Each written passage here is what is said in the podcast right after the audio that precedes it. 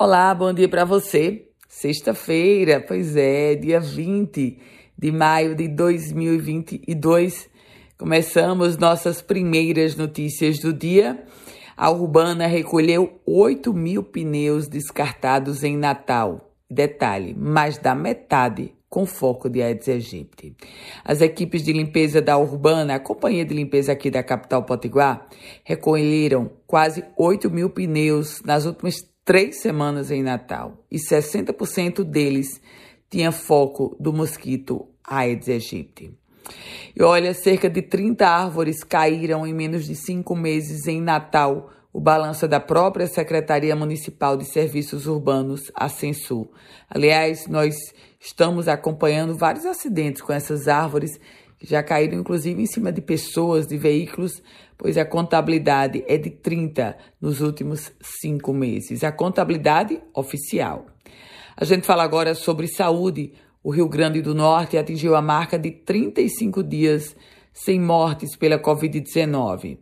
Esse é o período mais longo sem óbito desde 28 de março de 2020, data do primeiro óbito pela doença aqui em território Potiguar. E o censo, o IBGE está divulgando hoje o resultado da seleção com mais de 3 mil vagas.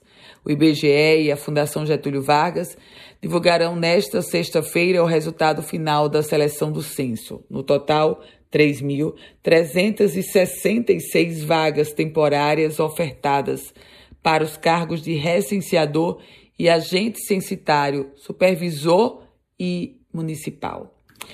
Isenção, isenção do ISS para o sistema de transporte coletivo foi aprovada pela Comissão de Finanças da Câmara Municipal de Natal. O presidente da Câmara, vereador Ranieri Barbosa, foi o responsável pelo voto final, já que a votação estava empate entre os membros daquele colegiado.